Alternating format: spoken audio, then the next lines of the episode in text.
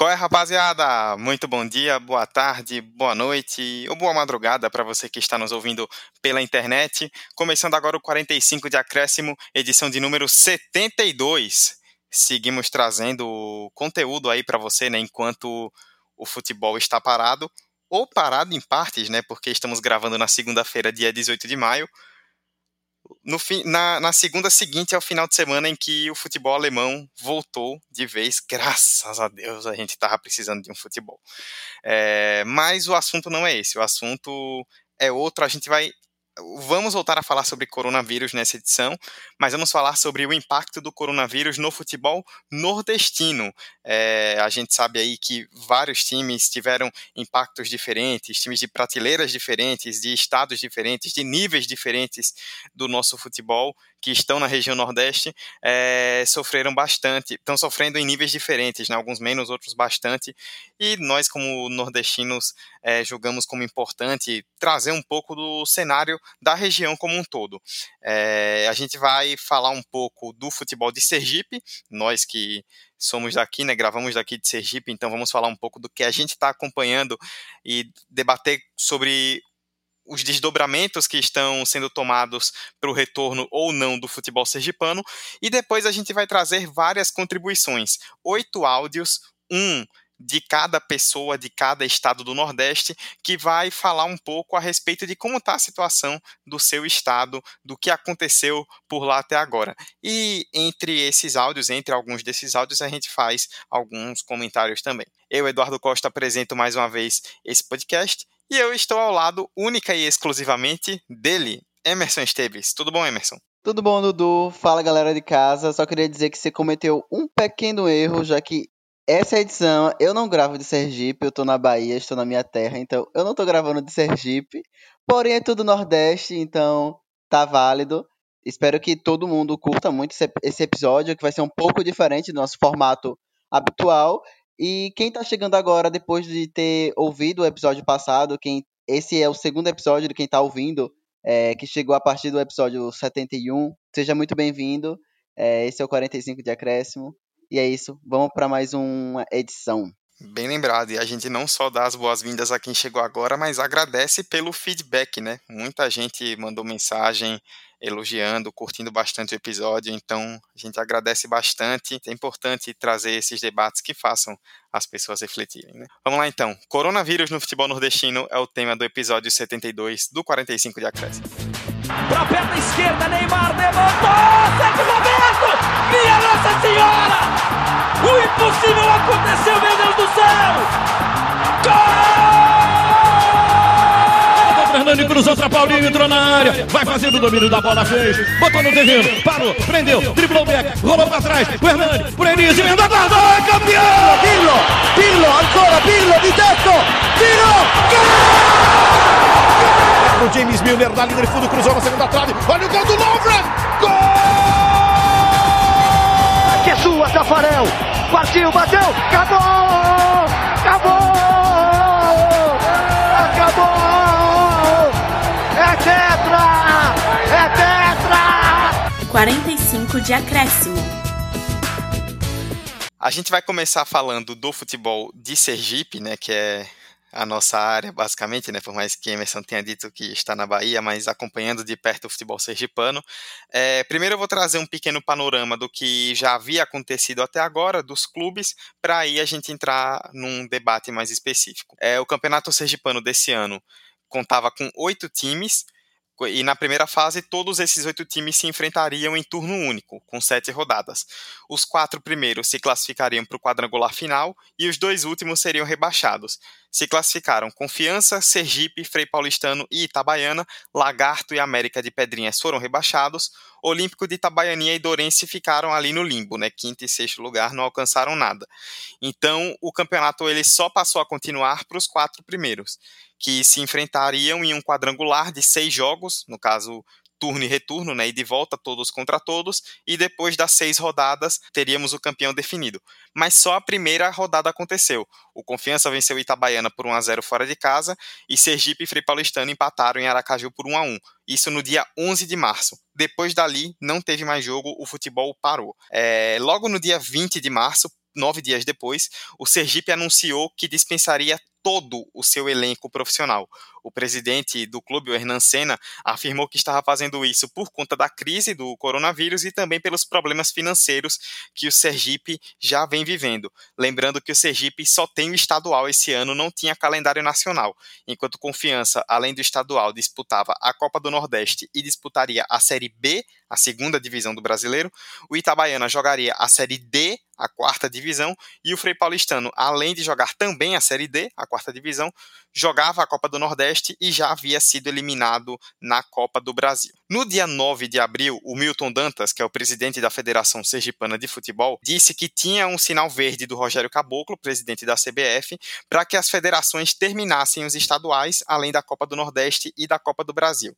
E que, é, no caso de Sergipe, como só faltavam é, cinco jogos, em 15 dias seria possível terminar o estadual e que o objetivo era que, esse, que o estadual realmente terminasse, que as equipes que suspenderam contratos, no caso especificamente o Sergipe, teriam uma, uma janela para que pudessem contratar os mesmos atletas ou outros jogadores. Na época, o presidente do Sergipe, o Hernan Senna, rebateu e disse que não havia uma resposta, ninguém sabia de uma definição de quando voltaria e que não sabia se, poder, se teria uma, uma garantia de que os contratos dos atletas seriam honrados mesmo com o retorno. Ele até disse isso aqui, aspas para ele. A federação vai bancar? A CBF vai bancar? Tenho certeza que não. Achei a afirmação do presidente da federação bem temerosa, porque só favorece quem já tem um contrato extenso, porque vai manter o elenco até lá. Mas e quem não tinha? Como é que faz para garantir que vai ter o mesmo elenco, a mesma competitividade? E quem garante que um novo elenco vai manter o time competitivo? Isso foi o que ele questionou. Aí, no dia 5 de maio, o Hernan Senna e o Milton Dantas, junto com o presidente do Confiança, Iago França, o do Itabaiana, Alberto Nogueira, e o David Williams, que é o supervisor do Frei Paulistano, todos eles se reuniram na sede da federação e definiram como meta o retorno aos treinamentos no final de maio, esse mês agora, cumprindo protocolos de segurança, e decidiram que haveria uma, re, uma reunião com o governador de Sergipe, Belivaldo Chagas, e com os prefeitos das cidades de Itabaiana, do Itabaiana, obviamente, e, do Frei, de Frei Paulo, do Frei Paulistano, para solicitar a liberação. Na época mesmo, o presidente do Confiança se pronunciou e disse que só iria retornar mais para frente quando houvesse a liberação dos órgãos competentes. O presidente do Sergipe disse que o time vai jogar o campeonato caso a FSF resolva manter o estadual.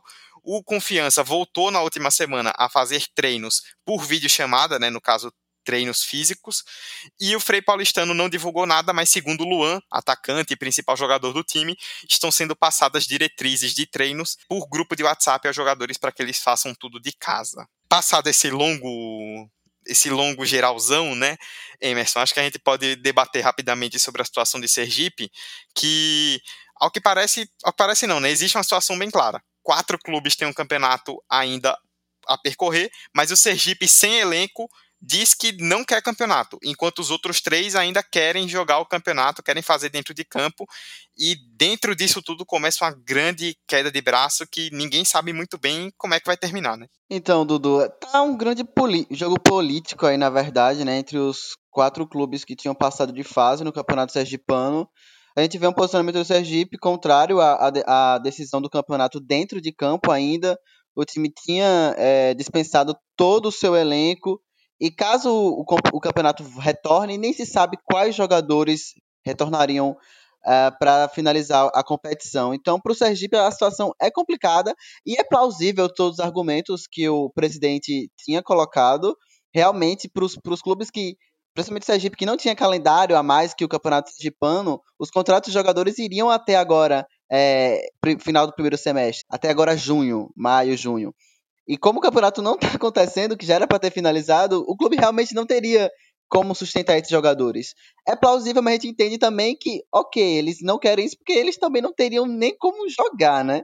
E nos casos de confiança, o confiança tinha um calendário longo, uh, disputando a Série B, disputando o Nordestão, indo bem no Nordestão, vale ressaltar, o time liderava a competição. E agora o foco está sendo, o enfoque está sendo essa realização de, de treinamento via videoconferência. Começou no último dia 16 e, segundo o técnico Matheus, é, agora o foco é realmente na parte física, ainda não tem, ainda não definiram, na verdade, as estratégias para tratar questões técnicas e táticas, que eu imagino que não deve ser tratado agora, acho que agora o foco realmente deve continuar a parte física. E uma coisa em relação ao Itabaiana é que o Itabaiana utilizou a medida provisória 936, a do governo federal, para o pagamento, efetuar o pagamento dos seus jogadores e dos seus funcionários do clube. O que essa medida fala, basicamente, aqui eu vou falar, não entendo muito de legislação, de, de direito, mas essa lei possibilita que o clube ou empresa pague 30% da, do valor que teria que pagar para o funcionário e os outros 70% fica a cargo do governo. Então, Itabaiana adotou essas medidas administrativas. E no caso do Frei Paulistano, você já adiantou que estão tá, seguindo essa cartilha de treinamentos online mesmo, que com, com enfoque na parte física. Então é o seguinte, é os três clubes quer, três clubes querem definir dentro de campo, isso está bem notável, eles estão se mobilizando para fazer reuniões, mobilizando todos os bastidores políticos aqui de Sergipe, Confiança, Frei Paulistano e Itabaiana querem ter essa decisão dentro de campo. E o Sergipe, por questões materiais, realmente, não tem jogador, e por questões que eles já colocaram que são pertinentes também, não tem nem como é, tornar essa disputa dentro de campo. E aí fica toda essa questão que a gente está no meio de uma pandemia, e, e uma coisa que eu me senti desconfortável em toda a situação, não sei se como você achou isso, Dudu, é que eles estavam colocando prazos agora para o final de maio, meados de junho, para algo que ainda não foi controlado, para algo que ainda está em crescimento exponencial, principalmente no estado, principalmente em Aracaju. Então, é, agora eu vejo muito complicado essa decisão dentro de campo. espero que é, tomem todas as medidas possíveis para considerar essa, esse posicionamento, mas é notável que tem esses dois grupos aí muito bem definidos, tem um pesando questão fator financeiro também pro lado do Sergipe. Vamos ver como se desenrola nos próximos, nas próximas semanas. Eu imagino que eles ainda devem se reunir até, até, o próximo, até a próxima semana, né, que já é o final do mês. Então é isso, situação hum, nefasta, né, pro futebol sergipano, não tem muito ao certo o que pode acontecer, mas a gente vai estar acompanhando de perto e passando tudo para vocês. É, eu concordo com esse ponto que você trouxe, que eu acho que está se discutindo um retorno do futebol aqui no Brasil muito cedo. Sim. Em um momento onde a gente está numa ascendência de curva. Tipo, a gente não sabe como estão os dados no dia da publicação do episódio, né? Mas até a semana anterior estavam morrendo 800 pessoas por dia. Então é muito complicado você pensar em volta do futebol agora. Tipo, ah, na, na Europa estão discutindo. E vai chegar um momento que tem que se discutir porque eu até comentei no começo, tipo, o campeonato alemão voltou e é importante também para as pessoas que existe o entretenimento, que tem o futebol ali, que elas possam acompanhar seus clubes, até para desaguar um pouco desse peso que tá toda essa questão de isolamento social. Mas tudo tem que ser feito no, no, no tempo certo, na maneira correta. O presidente do Confiança, você aí viu que ele falou que só vai fazer os treinos quando realmente houver um decreto para isso. Mas na época da reunião, o pessoal da federação e dos clubes saiu falando que a reunião definiu que eles voltariam a treinar no final de maio. Nós estamos indo para o final de maio agora e estamos na curva ascendente, não tem como fazer isso. É, sobre o Sergipe que você falou, eu trouxe até aqui, eu até separei um gráfico bem legal do pessoal do Mandacaru Esportivo, o arroba o Mandacaru lá no Instagram, que eles fizeram um gráfico de como ficaria a distribuição de vagas para competições nacionais, no caso do estado de Sergipe, se o campeonato acabasse. É, se for usada a classificação geral do Sergipão 2020, o Sergipe especificamente ganha uma vaga na Copa do Brasil e na Série D. E se for usado o ranking da CBF, o Sergipe também pega uma vaga na Série D. Então, claro, tem toda uma questão do Sergipe não ter elenco, ter dispensado todo mundo pensando no melhor dos atletas, mas como você falou, também tem uma questão de interesse pelo fato de que se o campeonato acabar, o Sergipe garante a vaga em competição nacional. E ao que me parece, pelo menos a impressão que eu tenho, é que vai ter campeonato, não só porque a maioria dos times querem, mas porque a CBF, pelo visto, já deu várias indicações nos últimos tempos de que vai abrir algum espaço para os estaduais terminarem. Sim, inclusive é, em vários estados é, já se comenta sobre essa possibilidade de retorno no futebol.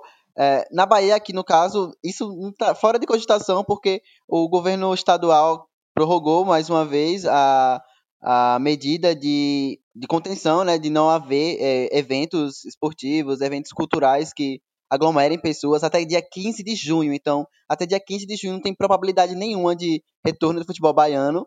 E a, a CBF vem dado esse aval, né? vem dado essa carta verde de não, a gente não quer definir nada agora, vamos esperar um pouco. Isso é, é, é insinuando que a partir do momento que tiver o mínimo de situação confortável, confortável é até uma palavra ruim, mas uma situação segura para que a prática do esporte aconteça, eles vão querer definir dentro do campo, é o que parece. Exato, e como você falou, você já deu o gancho perfeito, é, não é só um debate que está acontecendo aqui em Sergipe, mas em vários outros lugares.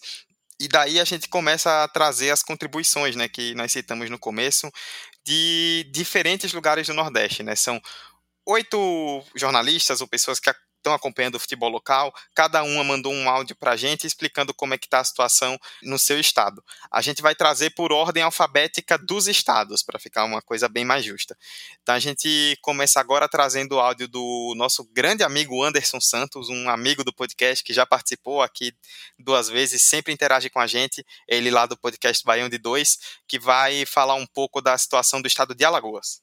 Olá todo mundo, espero que estejam bem, se cuidando. O Campeonato Alagoano foi um dos primeiros a serem suspensos, ainda no, na manhã do dia 16 de março. A Federação Alagoana optou por fazer suspensões temporárias a cada 15 dias, seguindo o decreto do governo do estado sobre a quarentena. Uh, e, apesar disso, montou um grupo de retomada do futebol no dia 26 de abril, mas a minha avaliação é que o Alagoano só retornará com uma definição clara do governo do estado permitindo, mesmo que sejam portões fechados. O campeonato parou é, com apenas um jogo realizado da penúltima rodada da primeira fase, que foi o empate do Murici com o CSE, ainda de portões abertos no dia 14 de março, com o Murici líder com 12 pontos, mais um jogo a mais, CSE e CRB com 10, e aí o, os sete jogos que faltavam definir o último classificado para as semifinais e o rebaixado, além das outras vagas para a Copa do Brasil, Série D, Copa do Nordeste, que seriam definidas em mata-mata. A situação é a seguinte, né? A FAF vem trabalhando bem o marketing, né? Com o Campeonato Alagoano de Esportes, campeonato virtual que contou com jogadores também, né? ainda de março para abril. Fez aquela maldita campanha sobre o roubo da taça para destacar a importância do estadual, mas também antecipou a taxa de arbitragem referente aos meses de março e abril e doou cestas básicas a ambulantes que trabalhavam nos arredores ou dentro do estádio Rei Pelé. Dos clubes, a situação é um pouco mais confortável para quem disputa alguma divisão nacional. CSA e CRB, que disputarão a Série B, anteciparam 600 mil reais da cota.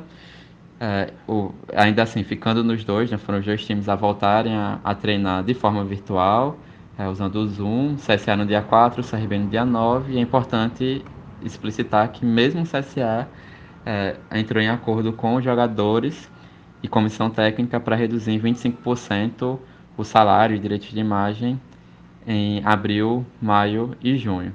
Uh, Cururipe e Jaciabá, que disputarão a Série D, receberam 120 mil reais também. Uh, os outros quatro têm uma situação mais complicada, porque os contratos iam até abril ou no máximo maio. Dentre eles, o, a informação oficial sobre desestruturação de time foi do ASA, né, que é tradicional, mas que vem enfrentando crises financeiras nos últimos anos. Acabou de ter, durante a quarentena, uma mudança de presidente do clube. É, o ASA dispensou o elenco e toda a comissão técnica ainda no início da quarentena. E aí não sabe se depois vai contratar de novo, caso volte o torneio, porque tem que definir algumas vagas, porque o Asa ganhou uma espécie de torneio início, né, a Copa Alagoas, que aconteceu antes do Alagoano. É, e é importante também salientar a União Desportiva Alagoana, a UDA, que disputa a Série A2 do Brasileirão Feminino, né, que mal tinha começado e, e, já parou, né, se eu não me engano, parou na primeira rodada.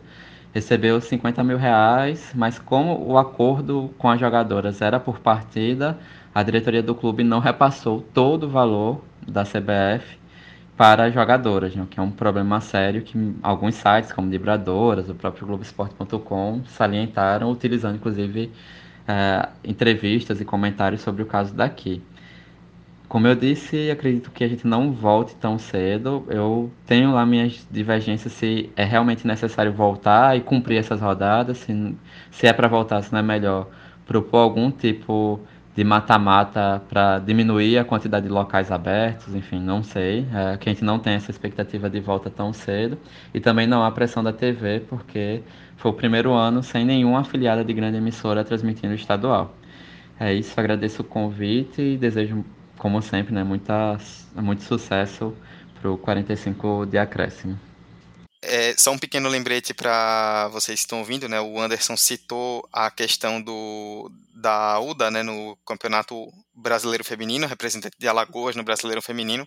É, no episódio 70, há duas semanas atrás, a gente falou sobre a situação do futebol feminino, quais os impactos do, da modalidade com o coronavírus, então vale a pena também voltar lá para se aprofundar um pouco mais no assunto. Agora a gente segue com o pessoal do podcast Baião de 2, agora com o Leandro Barros, que vai falar sobre o futebol da Bahia. Olá, meus amigos do podcast 45 de Acréscimo. Eu sou o Leandro Barros, do podcast Baião de 2, e eu fico muito feliz hoje de participar aqui deste podcast a convite do Eduardo e trazer informações para vocês sobre como está o futebol da Bahia?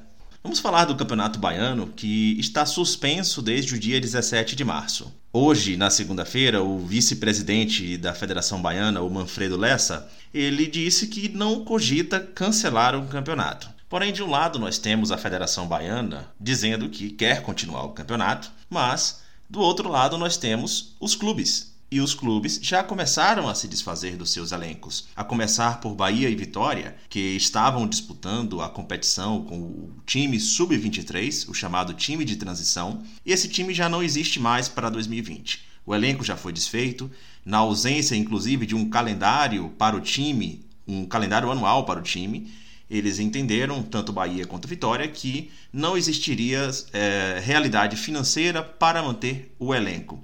Então isso já é uma baixa importante e outros clubes também é, de menor porte do estado da Bahia, como Jacobina, Docimel e dentre inúmeros outros clubes que estavam participando, também já começaram a desfazer do seu elenco porque não existe realidade financeira para manter a folha salarial sem a competição acontecer. Dentro do Campeonato Baiano, nós temos alguns clubes que têm um calendário para o ano de 2020 ainda previsto a disputar nas quatro divisões da competição nacional. Eu começo aqui pela Série D, pela quarta divisão, no caso, que nós temos o Vitória da Conquista, o Bahia de Feira e o Atlético de Alagoinhas. O Bahia de Feira e o Atlético de Alagoinhas ainda não dispensaram o seu elenco, estão aguardando um posicionamento da CBF se haverá ou não a Série D. Já o Vitória da Conquista colocou muito em xeque a sua participação na competição, já que começou a dispensar boa parte do elenco. Outros clubes pelo Brasil têm passado pela mesma situação do Vitória da Conquista e isso tem feito a CBF avaliar se haverá ou não a quarta divisão esse ano. Se não houver a competição, Bahia de Feira e Atlético de Alagoinhas também devem entrar pelo mesmo caminho do Vitória da Conquista. Aí chegamos na Série C. Em 2020, a Bahia terá um representante na Série C do Campeonato Brasileiro, que é a Jacuipense. O time de Riachão do Jacuípe ainda não desfez do seu elenco, está também aguardando um posicionamento sobre o calendário da Série C, de como vai acontecer. É um calendário que deve sofrer menos impactos do que a Série D, mas o Leão do Cisal considera que ainda é possível segurar o elenco e aguardar a possibilidade da competição retornar o mais breve possível. Passando agora para a Série B do Campeonato Brasileiro, a segunda divisão, alguns clubes têm considerado a possibilidade aí de não jogar, estão questionando muito a CBF sobre a questão do auxílio financeiro, que ainda não foi resolvido para os clubes de primeira e segunda divisão, mas essa não é a realidade do Vitória. O Vitória ele vai manter o elenco principal e segue na expectativa de jogar ainda a Copa do Nordeste, que não tivemos ainda uma grande definição sobre calendário, se vai ser reajustado, se ela vai continuar de onde parou, como vai continuar e também disputar a segunda divisão. O clube já anunciou que resolveu a redução salarial de funcionários do clube e segue negociando também a redução salarial de atletas do clube, já que por conta da paralisação dos jogos, eh, todos os clubes brasileiros tiveram quedas bruscas na sua arrecadação. As duas notícias recentes do Vitória que mais me chamaram a atenção eh, foram justamente o presidente do Vitória, Paulo Carneiro, ele sinalizar que ele quer solicitar à prefeitura uma autorização para que os atletas voltem a treinar no clube. É uma solicitação que eu não vejo muito sentido, já que ainda não temos uma previsão de retorno do futebol, e isso só vai gerar uma exposição desnecessária dos jogadores, da comissão técnica e dos demais funcionários do clube. A outra notícia é que também através do presidente Paulo Carneiro, em uma entrevista que ele deu recente em uma rádio em Salvador, é, ele disse que o projeto de divisão de base do Vitória não retornará em 2020, somente em 2021. Isso é uma notícia muito significante, já que o Vitória, há alguns anos, já vem sendo reconhecido nacionalmente como um clube que revela muitos jogadores, como um clube que tem uma divisão de base forte, um clube que também sempre coloca jogadores nas seleções de base da seleção brasileira, mas não tem conseguido resistir aí à situação financeira gerada pela pandemia. Sendo assim, já está certo que em 2020 somente o time principal do Vitória entrará em campo. Falando agora da primeira divisão do Campeonato Brasileiro, a Bahia só terá um representante, que é o Esporte Clube Bahia. O presidente Guilherme Belintani já deu algumas entrevistas dizendo que a arrecadação do clube caiu nesse momento de pandemia especialmente no quadro de sócios. A realidade é que muitos trabalhadores estão sendo afetados pela situação econômica do país e pela paralisação do futebol, o que gera uma clara consequência na inadimplência dos sócios. O clube deu férias coletivas para os jogadores e funcionários, férias coletivas que já terminaram recentemente, e os jogadores seguem recebendo em suas casas um cronograma de atividades físicas para não perder muito o condicionamento físico já que não se sabe quando haverá o retorno do futebol. Tá? É uma medida importante, já que você consegue fazer com que o atleta fique em casa e ele mantém ali o seu cronograma de atividades. Espero que isso seja mantido e que o Bahia não retorne tão cedo às suas atividades no CT Evaristo de Macedo, visto que a situação que nós atravessamos no Brasil com o coronavírus é muito grave. Voltando ao impacto financeiro sofrido pelo clube, a diretoria teve uma medida de redução salarial de atletas e funcionários. A redução salarial foi de 0 a 25%, sendo que 0% somente para os funcionários que ganham até R$ 1.500. Depois, gradativamente, foi aumentando para 10, 15, até chegar em 25%, que são os salários mais altos do clube, dos atletas e comissão técnica. Para finalizar, nós temos a Federação Baiana de Futebol. Aquela mesma que no Campeonato Baiano ela consegue ter uma arrecadação superior à maioria dos clubes que estão disputando a competição. Ela pouco tem se posicionado publicamente, apenas tem feito algumas manifestações de ordem administrativa, se o campeonato vai voltar ou não, que não pretende abrir mão do campeonato, como falamos aqui no início do áudio, mas publicamente até o momento não entra muito em um assunto sobre o auxílio a clubes pequenos que estão correndo o risco de fechar as portas em 2020, que estão rescindindo contratos de jogadores, e jogadores não têm onde conseguir outra possibilidade de contrato. Estamos falando aqui de jogadores que têm baixos salários, não são jogadores de salários astronômicos que já têm carreiras sólidas no futebol. São jogadores de salários baixos de clubes muito pequenos. A Federação Baiana tem uma arrecadação quando esses clubes jogam, tem arrecadação sobre contratos de TV, mas até o momento ela tem optado pelo silêncio, ao menos publicamente. É isso, galera. Muito obrigado pelo convite. Saudações baiônicas. Um abraço a todo o povo do estado de Sergipe. E, se você puder, fique em casa. Tchau!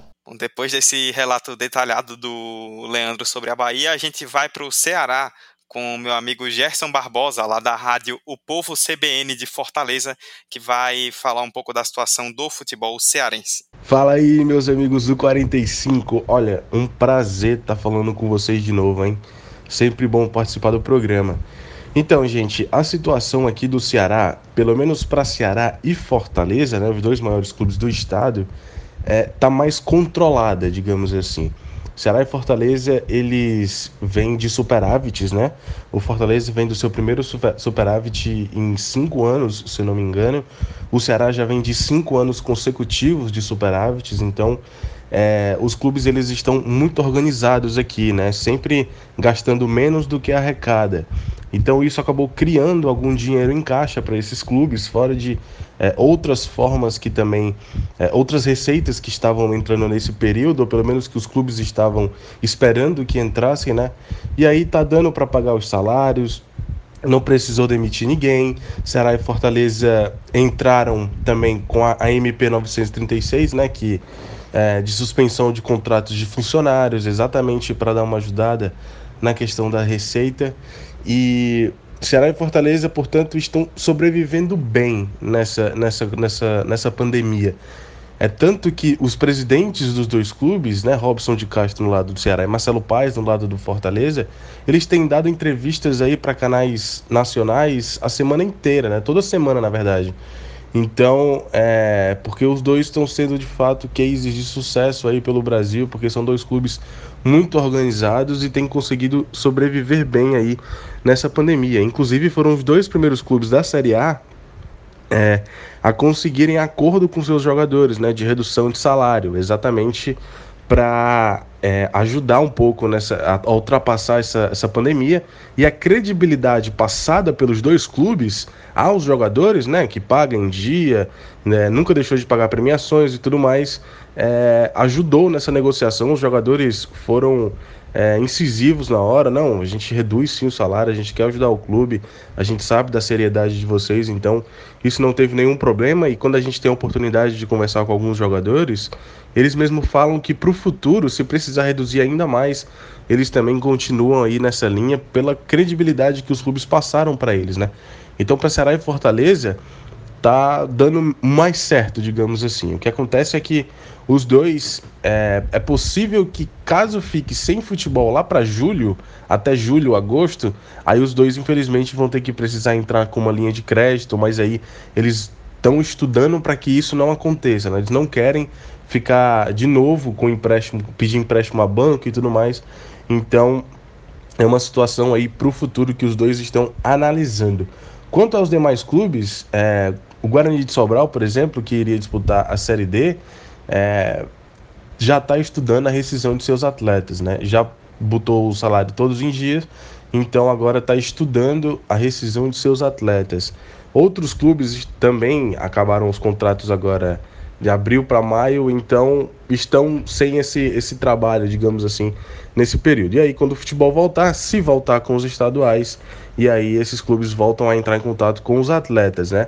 E aí acontece o seguinte, com relação à volta do futebol aqui, a federação é muito incisiva, ela quer a segurança em primeiro lugar. Então, a Federação Cearense de Futebol está a favor aí, com, alinhada com outras federações, alinhada com o governo do estado e também com o Ceará e Fortaleza, seus dois principais representantes, para exatamente só voltar o futebol quando tiver é, 100% de segurança. Ceará e Fortaleza seguem treinando de casa, treinamentos de casa já há mais de uma semana que eles voltaram de férias, né? Ficaram de férias no mês de abril, quando voltaram e aí continuaram, iniciaram um trabalho de preparação física de casa. Os dois treinadores também têm acesso aos treinamentos, conversam com os jogadores e aí vão mantendo todo esse processo de manutenção do físico para a volta do futebol. Valeu, gente. Gerson Barbosa aí para o 45 para a gente fechar essa primeira leva, né, digamos assim, poder comentar um pouco do que a gente viu até agora, vamos trazer o Pedro Reis, do, da página Futebol Maranhão, outra que está sempre interagindo com a gente aí no, nas redes sociais. Ele vai trazer um pouco da situação do futebol lá no Maranhão. Boa noite, pessoal do podcast 45 de Acréscimo. Aqui eu sou Pedro Reis, do Futebol Maranhão, o site que fala muito de futebol maranhense. Então vamos falar um pouco da situação dos times, né, do, dos times maranhenses aí durante essa pandemia, os bastidores. Vamos começar falando aí do Sampaio Corrêa, que está na Série B do Campeonato Brasileiro e que já pensando nisso dispensou a maioria dos seus atletas da, devido ao desempenho ruim no início de temporada, né? O time que foi eliminado na primeira fase da Copa do Brasil e no Campeonato Maranhense, apesar de estar no segundo lugar, está longe da expectativa é, que foi colocada sobre o time. Então, o Sampaio tem hoje apenas 14 atletas no seu elenco, faz uma rotina de treinos é, de acordo aí com o que é possível fazer durante essa pandemia, aí, coordenados né, pelo, pelo seu departamento médico.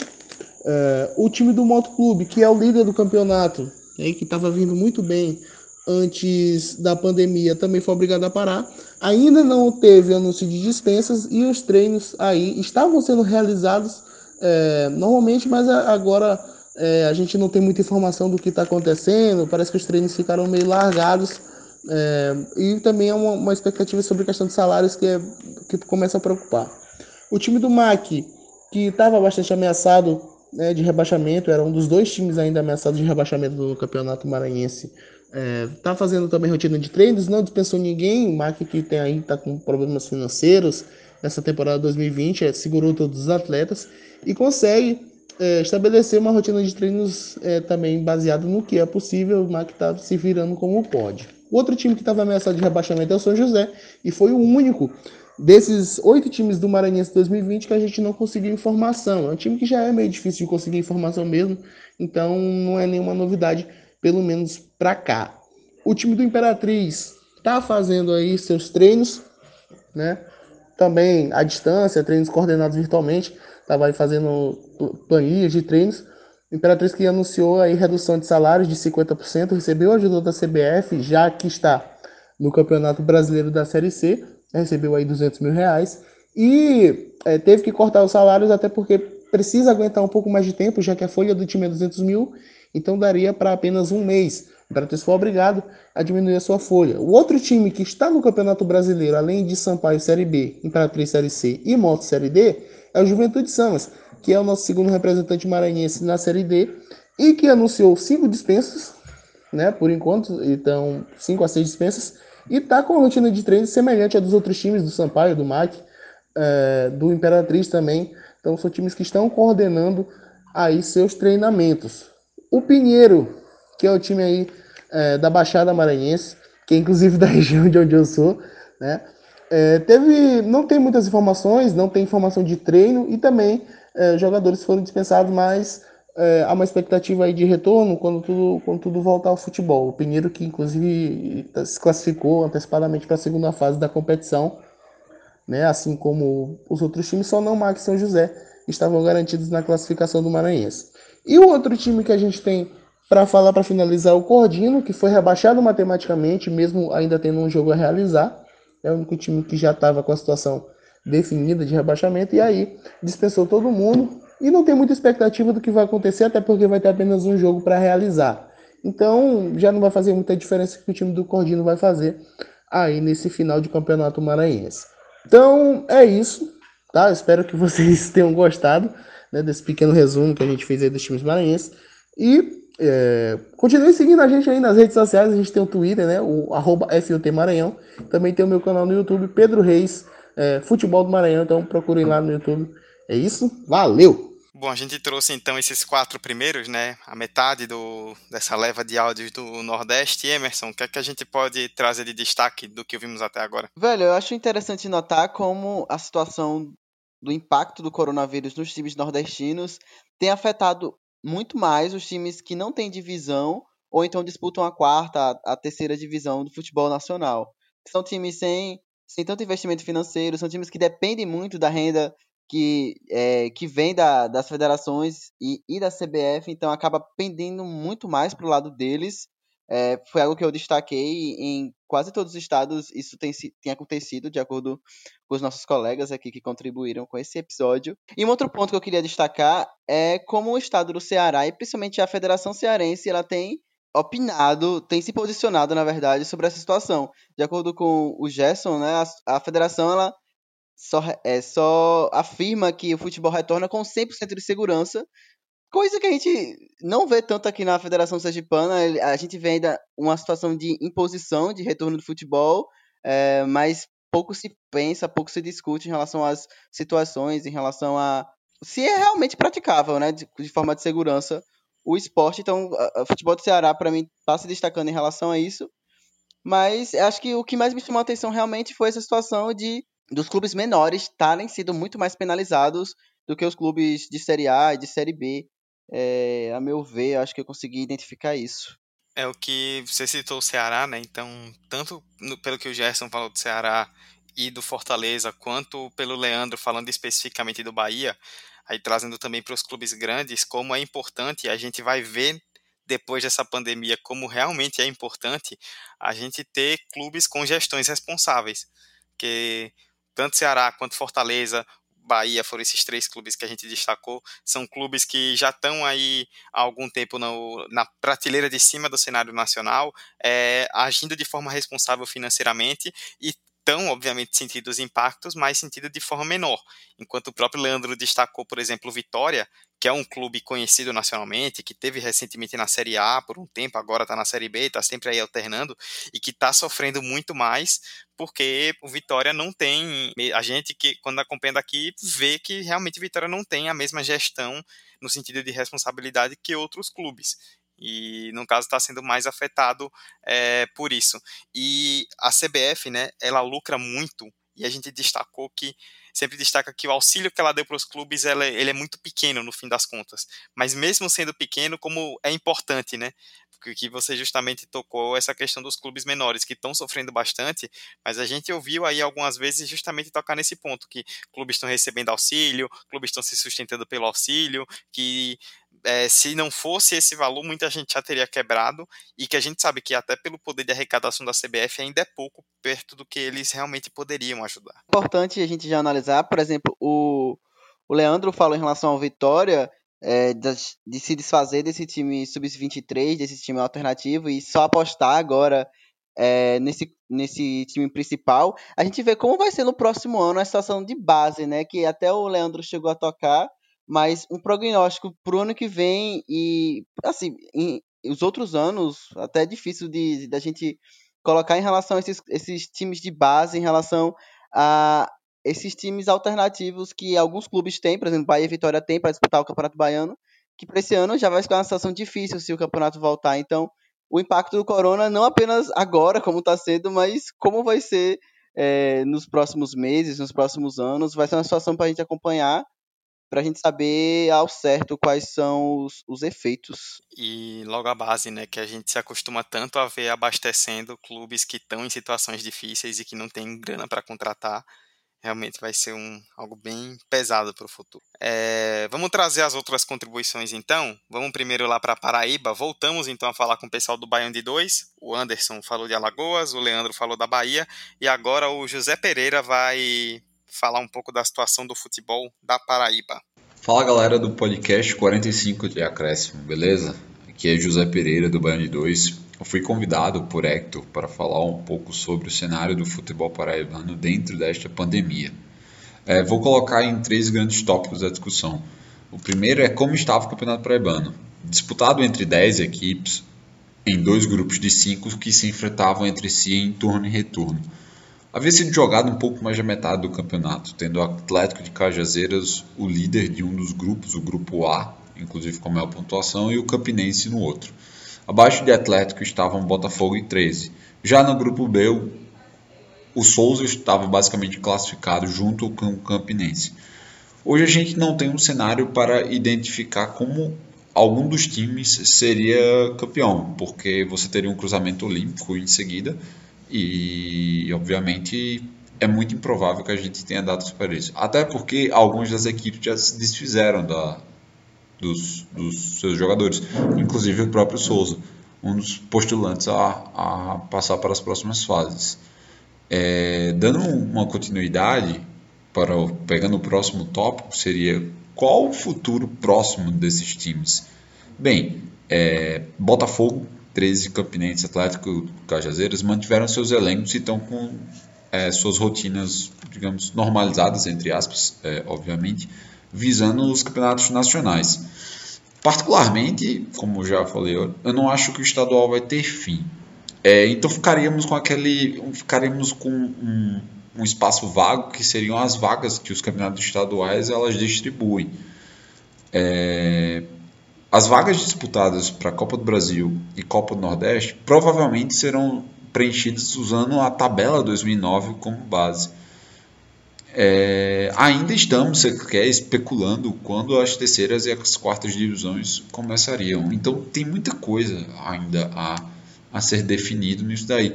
Uma das formas também pode ser via ranking da CBF, mediante o momento atual, é, que daria no fim das contas a mesma, a mesma coisa, respeitando, porque Botafogo e, e Campinense são respectivos primeiro e segundo, e também foram campeões de vice em 2019. É, o que é que a gente pode reafirmar de fato o que é que está acontecendo agora?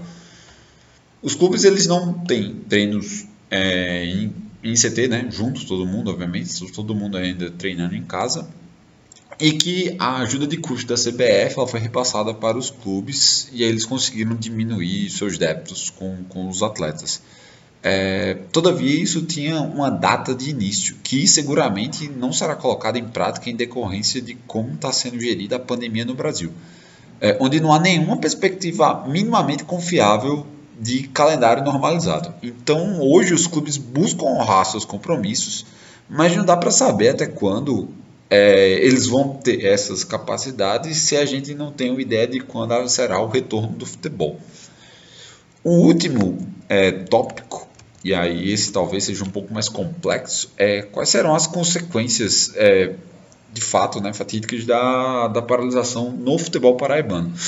Bem, acho que tem algo. Isso daqui ele se expande para toda a região todos os times sofrerão impactos pesados, é, principalmente aqueles de, das divisões inferiores ou sem divisão. Provavelmente choverá ações na Justiça do Trabalho por um motivo muito simples. A gente não terá capacidade para é, aproveitar a mão de obra que está sendo desempregada é, e nenhum dos clubes terá condições de firmar novos compromissos porque está impossível desenhar um, um planejamento. O que normalmente acontece é os destaques dos estaduais eles vão para as séries D ou C, varia, alguns até para a própria série B. E alguns outros eles ficam ali meio que no limbo esperando as, as segundas divisões dos campeonatos estaduais. Essas eu imagino que elas vão com, acontecer ainda, lá para setembro, outubro. Tem um, um, cenário que, digamos assim, em julho está tudo normalizado. É, o que poderia ser um alívio para eles. Mas se vier a acontecer será de uma importância que eu acho que essas divisões, as segundas divisões estaduais, elas nunca tiveram, porque pode ser a, a única chance para, para muitos desses atletas. É, ou seja, é um cenário muito complicado, a gente não tem ideia do que, é que vai acontecer com, com todos os times e nem, um, nem qual será o próximo jogo deles. É, o que é muito triste para um futebol tão cambaleante quanto o futebol paraibano. Bem, é, acho que é isso. Um abraço a todos. Obrigado pelo espaço aí cedido, galera do 45 de Acréscimo. E a gente continua essa discussão no Twitter. Valeu! Obrigado ao Pereira aí pela excelente contribuição falando do futebol paraibano. Agora a gente vai para Pernambuco, onde meu queridíssimo amigo Vitor Cavalcante, da página Futebol de Raízes, né, que cobre muito aí do futebol local, divisões inferiores, é, ele realmente tem um olho muito forte para o assunto. O Vitor vai falar um pouco de como está a situação lá em Pernambuco. Saudações aos ouvintes do podcast 45 de Acréscimo. Saudações também a toda a equipe envolvida aí na gravação, em especial ao meu queridíssimo Eduardo Costa, que me convidou para estar aqui falando e dando uma geral de como está o futebol pernambucano em meio a essa quarentena, quais são as perspectivas e como estão os clubes, o campeonato, o que é que se tem de informações. E, enfim, sou o Vitor Cavalcante, responsável pelo perfil Futebol de Raízes no Twitter, e começarei falando justamente do campeonato estadual, porque foi onde paramos quando todo esse caos começou. Suspenso desde o final de março, a uma rodada do fim da primeira fase, o campeonato já tinha Santa Cruz e Salgueiro garantido nas semifinais. Embora a FPF cogite uma volta dos jogos entre junho e julho, essa possibilidade ela é vista como muito remota pelos clubes. Inclusive, em uma entrevista à imprensa, o presidente do esporte, Milton Bivar, já assumiu a possibilidade do campeonato não terminar esse ano. Essa possibilidade ela já havia sido levantada por algumas equipes do interior, inclusive porque três delas, Decisão, Vitória e Petrolina, haviam feito contratos apenas de três meses com o seu elenco e não têm recursos financeiros suficientes para manter os jogadores durante essa paralisação ou para recontratá-los depois, já haviam falado sobre a possibilidade de ficar sem elenco e não ter como disputar os últimos jogos. Tanto aí o último da primeira fase, como justamente os jogos que seriam realizados pelo quadrangular do rebaixamento, que aí já tinha o Vitória garantido junto com o Decisão e o Petrolina praticamente lá, e duas equipes, Central e Afogados, brigavam justamente para escapar aí do torneio da morte. Das equipes que estão disputando o Campeonato Brasileiro, Trio de Ferro da capital, além de Central, Salgueiro e Afogados, a situação financeira mais delicada é a do esporte. Obviamente, por ter uma despesa maior e um custo maior de manutenção com o elenco, o clube sofre aí justamente com uma baixa na receita vinda de patrocínios e sócios. O Náutico, apesar de estar vivendo também muitos desafios e ter negociado uma redução salarial com o elenco, tem conseguido manter a folha em dia e manter o seu perfil de austeridade administrativa que vem desde o início da gestão Edno Melo. Austeridade financeira, perdão. O esporte, por outro lado, ainda negocia a redução salarial com o elenco. Parte dos jogadores não aceitaram a primeira proposta que foi feita aí pelo clube.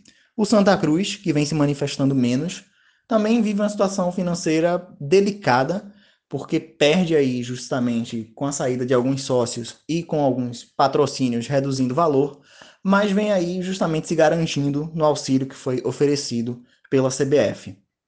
Na Série D, Central, Salgueiro e Afogados da Engazeira também aí estão ajustando as suas programações e fazendo acordos com o seu elenco para permitir a disputa da competição. A desistência ela não é cogitada por nenhuma das três equipes.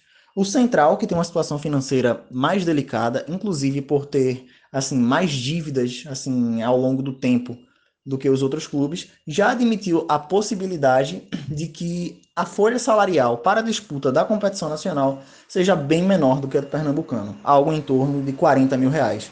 Apesar disso, a diretoria está confiante e vai tentar aí montar um elenco competitivo para buscar o acesso à terceira divisão. O Salgueiro, por outro lado, continua observando toda a situação e até o momento a possibilidade de uma desistência ela sequer foi cogitada. O clube também busca ter uma administração financeiramente responsável e vem fazendo acordo com os seus atletas justamente para viabilizar aí a disputa das competições que faltam ser terminadas e iniciarão ao longo do ano. A única competição que o clube abriu mão até agora de disputar foi a do Campeonato Pernambucano Sub-20, justamente como uma forma de conter gastos.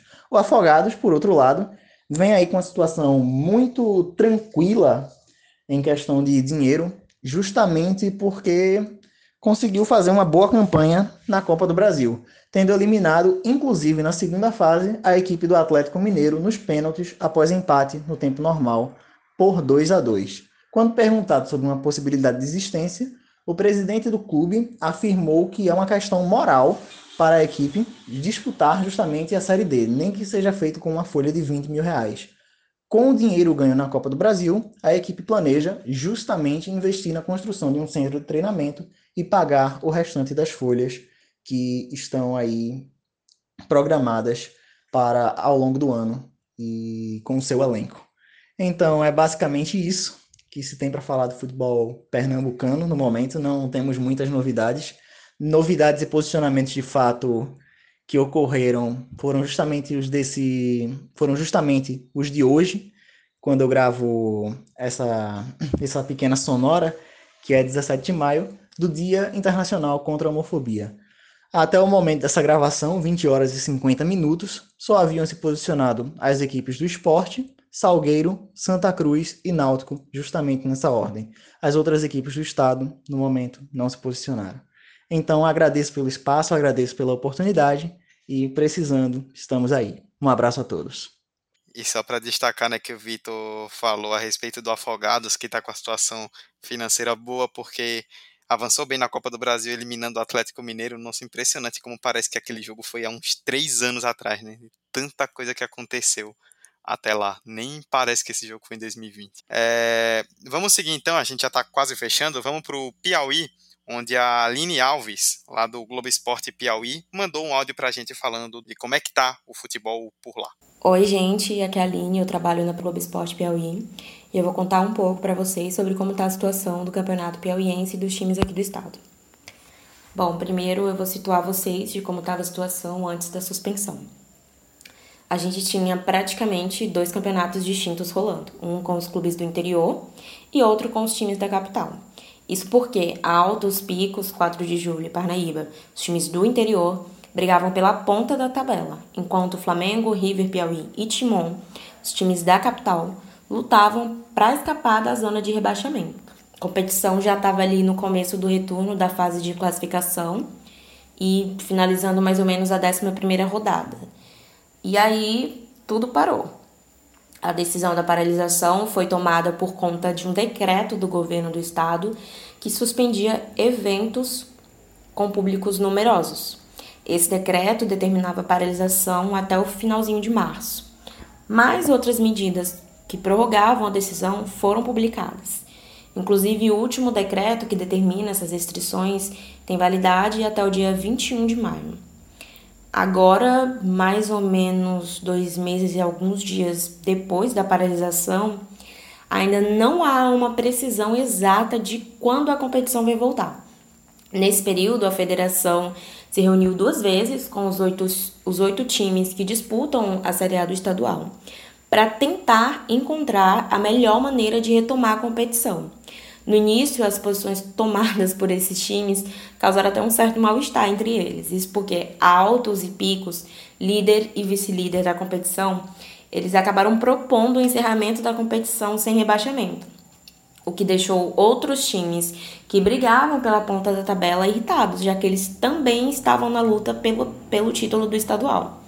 A federação apresentou um plano de ação durante uma dessas reuniões é, que estabeleceu algumas diretrizes para quando houver autorização por parte das autoridades públicas para o retorno das atividades esportivas.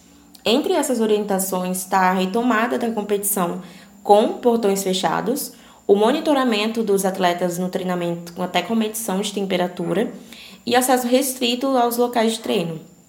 Como eu falei antes, tem um decreto em execução que vai durar até o dia 21 de maio, com restrições a aglomerações mas a federação já tem data marcada para um próximo encontro virtual com os dirigentes dos clubes para discutir os próximos passos.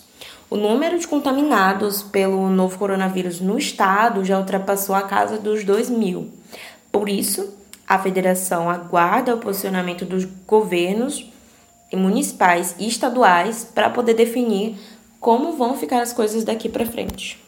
E para encerrar essa leva de áudios, né, os oito áudios que nós trouxemos, a gente vai para o último então do Marcos Lopes, lá da Rádio 98 FM de Natal, que vai falar da situação do RN, do futebol do Rio Grande do Norte.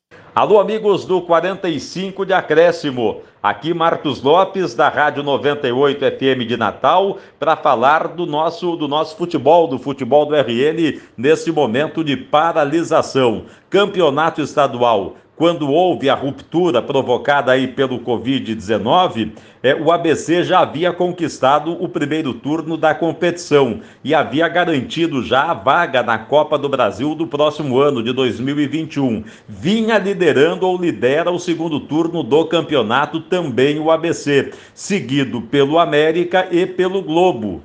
O América com jogos a menos em relação ao Globo, porque como a, a América e ABC vinham disputando a Copa do Nordeste e a Copa do Brasil, o campeonato no segundo turno acabou sendo picotado. Então, para algumas equipes restam dois jogos, para outras restam quatro jogos, três jogos. Então, a federação ela tem aí um total ainda de 12 jogos para serem realizados para a finalização, o encerramento do segundo turno do campeonato espera a definição, primeiramente, aí das, das autoridades sanitárias, não é para saber de que maneira se dará a retomada do futebol aqui no estado. Mas o presidente da Federação Norte Rio Grandense de Futebol, José Vanildo, após uma reunião com os clubes, é, definiu em comum acordo com os clubes que o campeonato será sim finalizado no campo de jogo que ele não admite a possibilidade de simplesmente encerrar o campeonato, não.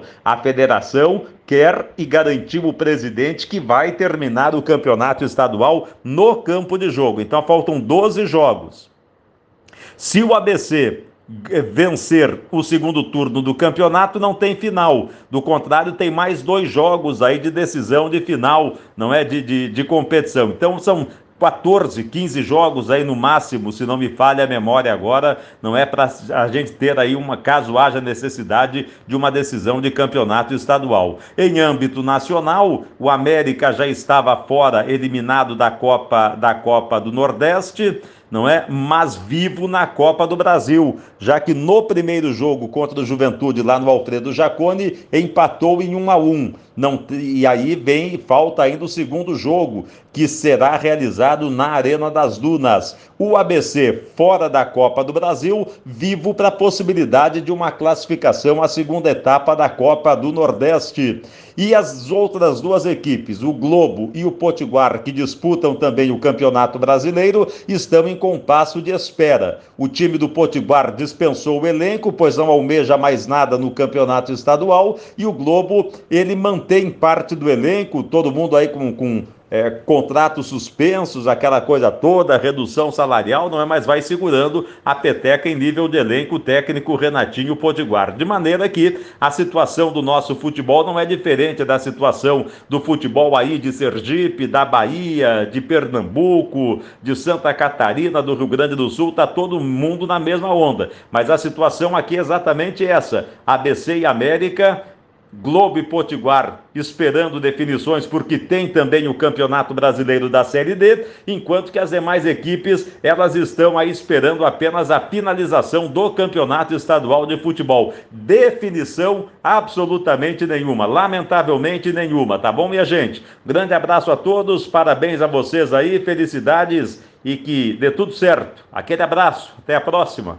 E aí, Emerson, para a gente dar um apanhado geral aí e encerrar, é, isso que o Marcos tocou no final desse último áudio é importante, né? Que por mais que todos eles também, né? Pereira, Vitor, Aline e o próprio Marcos falaram a respeito de continuação, de quando vai haver campeonato, se vai haver campeonato, o que é que se discute. E a verdade é que em todo o Nordeste, ou em todo o Brasil, né, no fim das contas, não há muito bem uma definição. Né? A gente debate datas e situações sem, sem ter muita ideia exatamente do que vai acontecer na semana que vem. Até porque a gente está lidando com uma crise e com um problema que a gente não sabe ao certo quando vai terminar, né? Então, projeções, é, traçar metas, traçar datas, agora é muito complicado para qualquer federação, para qualquer é, campeonato do Brasil, mas acaba que por alguns locais acaba pesando mais para alguns fatores específicos, como a questão financeira, mas no geral a situação é, é muito nefasta, né, para o futebol brasileiro agora pensar em retorno talvez ser até irresponsável pensar em datas, pensar em quando o futebol pode retornar. Claro que todo mundo quer, a gente quer que o futebol é, retorne, mas só numa situação de 100% de segurança para todo mundo envolvido. Isso que a gente pede. E só um, dois destaques que eu queria dar em relação às falas dos nossos colegas a situação do Piauí, que se assemelha muito à situação de Sergipe, porque Piauí, no Piauí tem divergência dos clubes, né? Tem time que quer que acabe do jeito que a classificação está agora, sem rebaixamento, e tem clube que quer seguir a competição, coisa que a gente vê aqui com os três clubes querendo que ainda aconteça o campeonato, com o Sergipe querendo que o campeonato termine. E em Pernambuco também a situação dos, dos clubes, né? Que a gente comentava em off, eu e Dudu, que é uma situação delicada financeira dos, dos principais clubes de Pernambuco e em meio a uma pandemia em que é, os gastos vão ter que vai ter que acontecer com uma retenção de gastos, é, a renda não é a mesma, então a situação acaba se complicando para esses clubes mais ainda. Mas no geral é isso, Dudu. Bom, é isso, né? Só para um último comentário a respeito da Paraíba, né? Que o Pereira falou, que é uma, uma coisa que a gente realmente não tem pensado tanto ainda, né? Que muito clube vai sofrer com a ação trabalhista porque muito jogador que está tendo contrato cortado agora, rescindido ou suspenso, vai querer receber o que lhe cabe depois e nem todos os clubes vão ter condição de pagar isso aí. Então, a gente vai ver muita gente, muito clube precisando gastar com advogado e também as segundas divisões, né, provavelmente sendo mais valorizadas, porque muito jogador que acabou ficando sem espaço na primeira por conta da pandemia, vai ter que recorrer às segundas divisões, que normalmente acontecem mais para o fim do ano, para mostrar algum tipo de serviço. Então a gente pode ver disputas bem mais fortes nos cenários menores dentro do local. Bom, é isso. A gente trouxe aí áudios dos oito estados do Nordeste, então agradeço ao Anderson, ao Leandro, ao Gerson, ao Pedro, ao Pereira, ao Vitor, à Aline e ao Marcos pelas contribuições e fizemos um panorama bem legal, informativo de como está a questão do coronavírus no futebol nordestino. Vamos encerrar o debate então.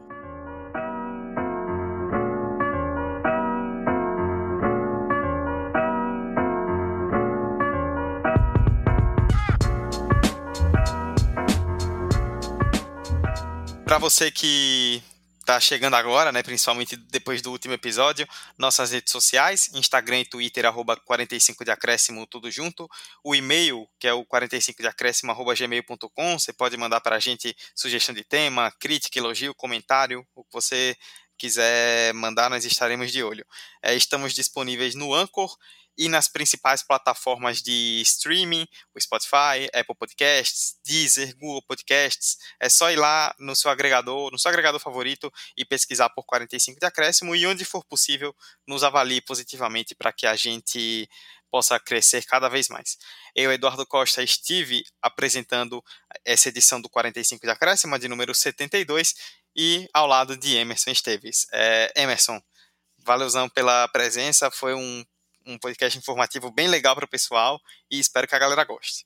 E agradecer primeiro a quem ouviu até aqui, né? É, dessa moral. Esse, podcast, esse essa edição específica teve um formato um pouco diferente, com a colaboração, com a colaboração dessas pessoas muito importantes para os seus estados, para esses jornalistas. Então, é, é bom para traçar esse panorama geral, para a gente ter essa noção de como anda o cenário nordestino como um todo, no mais, fiquem em casa, se cuidem. Até semana que vem. Tchau. É isso, né? Sigam 45, sigam todos os, os, jornalistas, todo o pessoal que mandou conteúdos pra gente. Todos eles acompanham a fundo o futebol local de maneira muito inteligente, satisfatória, competente. Então vale a pena acompanhar o pessoal. Fique em casa se possível. Ouça o episódio de casa, fique em casa, se cuide, cuide de você, cuide dos outros, porque isso não vai passar sozinho. É isso, obrigado mais uma vez a vocês que ouviram até o final e a gente se reencontra na semana que vem. Tchau, tchau. Pra perna esquerda, Neymar levantou! Minha Nossa Senhora! O impossível aconteceu, meu Deus do céu! Gol! Fernando cruzou para Paulinho, entrou na área. Vai fazendo o domínio da bola, fez. Botou no terreno, parou, prendeu, driblou o back, rolou para trás. O Hernani, por Enis, emenda guarda, é campeão! Pirlo, Pirlo, ancora Pirlo de teto, tiro, gol! O James Milner na linha de fundo, cruzou na segunda trave. Olha o gol do Lovren! Gol! Que é sua, Tafarel! Partiu, bateu! Acabou! Acabou!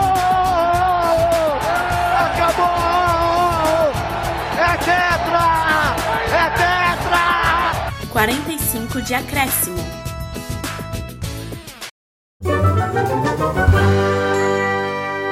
Esse podcast foi editado por Hector Souza.